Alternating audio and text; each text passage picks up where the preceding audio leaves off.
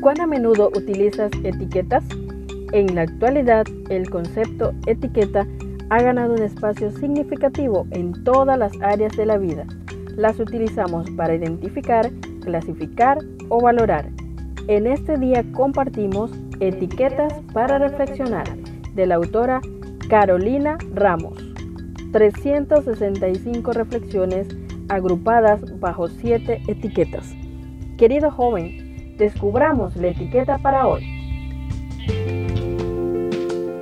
Historias de hoy es la etiqueta para este día. Y estamos seguros de que Él nos oye cada vez que le pedimos algo que le agrada. Y como sabemos que Él nos oye cuando le hacemos nuestras peticiones, también sabemos que nos dará lo que pedimos. Primera carta de Juan, capítulo 5, versos 14 y 15. La meditación para este día se titula Tres bolsas. Eran las 10 con 55 minutos. Tenía que estar a las 11. Llevaba mi Biblia y el libro Profetas y Reyes bajo mi brazo, mientras con la otra mano sostenía mi paraguas. Había encontrado unas cintas que quería compartir antes de ensayar con el coro y quería llegar a tiempo. Iba por una vereda y ella estaba enfrente.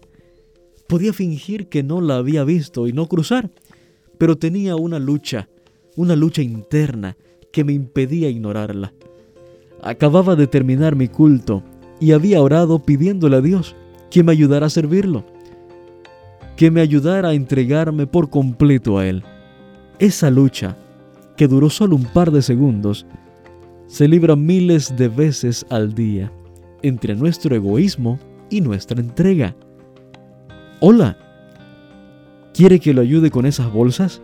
Le pregunté mientras la veía salir del supermercado. Caía una llovizna ligera y ella intentaba cargar tres pesadas bolsas. Justo estaba orando para que alguien me ayudara, respondió sorprendida. Cruzamos la calle, pasamos por la plaza y llegamos a su casita.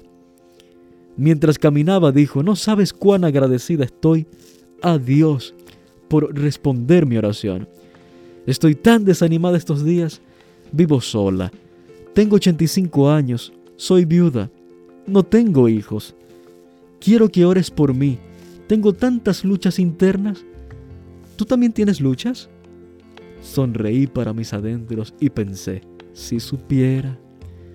Así que oramos juntas. Le agradecimos a Dios por ser tan claro con su amor y providencia y leímos lo siguiente.